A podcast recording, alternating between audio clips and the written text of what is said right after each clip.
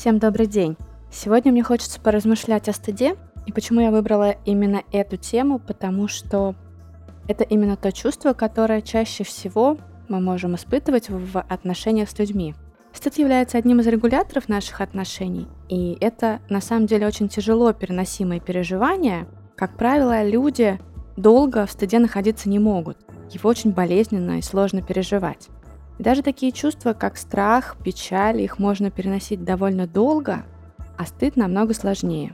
Тогда люди пытаются быстрее отделаться от этого чувства, но внутреннее напряжение убрать становится невозможно, тогда люди стараются его не замечать.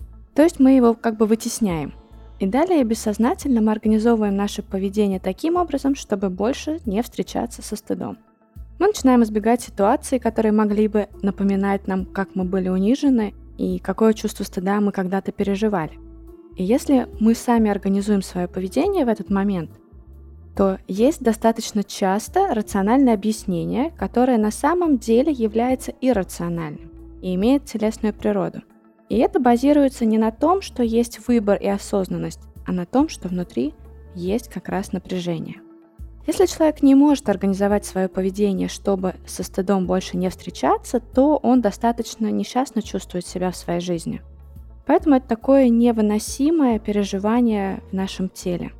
Наша высшая психика, осознанность, опирается на чувственно-эмоциональное наше состояние, на такую телесность, и мы все живем в теле и переживаем чувства, и все ощущения, которые связаны с мышлением и являются производными от нашего состояния. И наша разумность, она вторична к нашей телесности. И именно поэтому можно часто про себя вспомнить или понимать то, что я все вроде бы понимаю, но как сделать мне непонятно.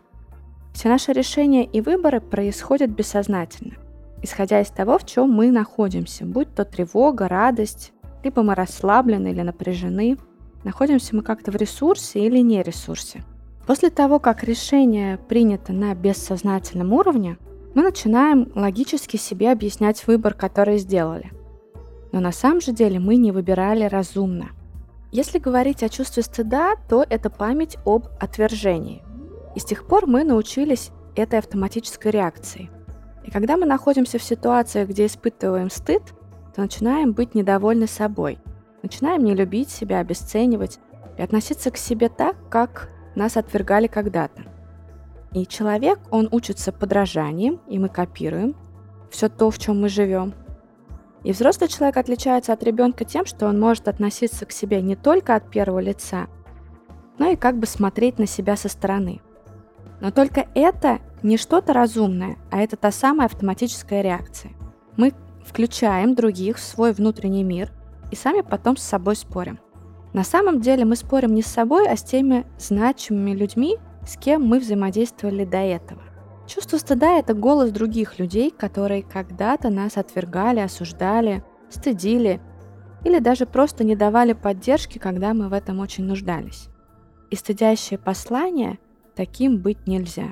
Сейчас очень поддерживается в мире идеи быть друг другу толерантными – и все ищут выражения, способы, подходящие для общения, чтобы не попасть как раз в эти самые а, когда-то оскорбляющие слова.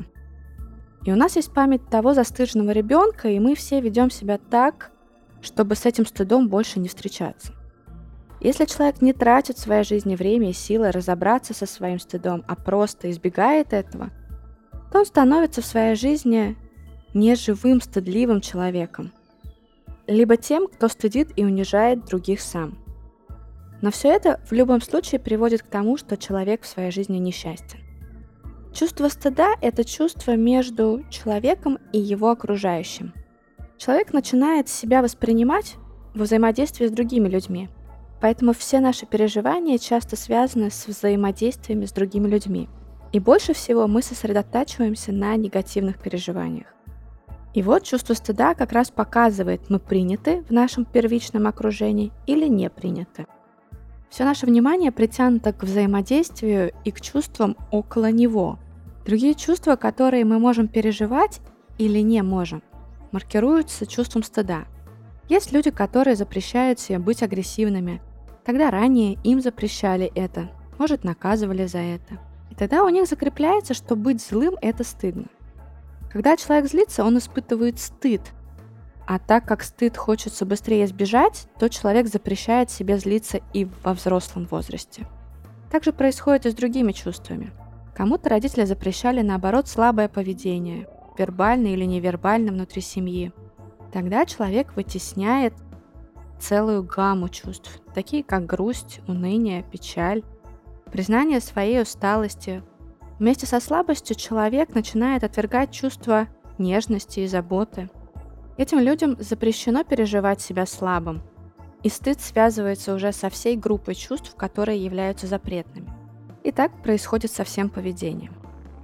Все, что мы не позволяем себе переживать, маркируется стыдом или страхом отвержения – Чувство стыда называют первым социальным чувством, потому что оно показывает, можно мне или нельзя переживать какие-либо чувства рядом с другими людьми. Отсюда много напряжения, запретов и остановок к каким-либо достижениям в нашей жизни. Также отсюда формируется возможность создавать поддерживающие связи, находить любимых людей для себя. И в психологии как раз можно разорвать эту связь, найти, как устроено это наше переживание, найти то, как оно замаркировано чувством стыда. Можно разделить чувства и стыд, отношения со значимыми людьми и отношения к себе. И научить человека быть поддерживающим себя, а не запрещающим. Ценить и любить контакты с людьми или адекватно ситуации злиться может быть, если люди нарушают его границы и права, его счастливое существование. Хотя это правда непростая работа и не быстрая, но вполне возможная.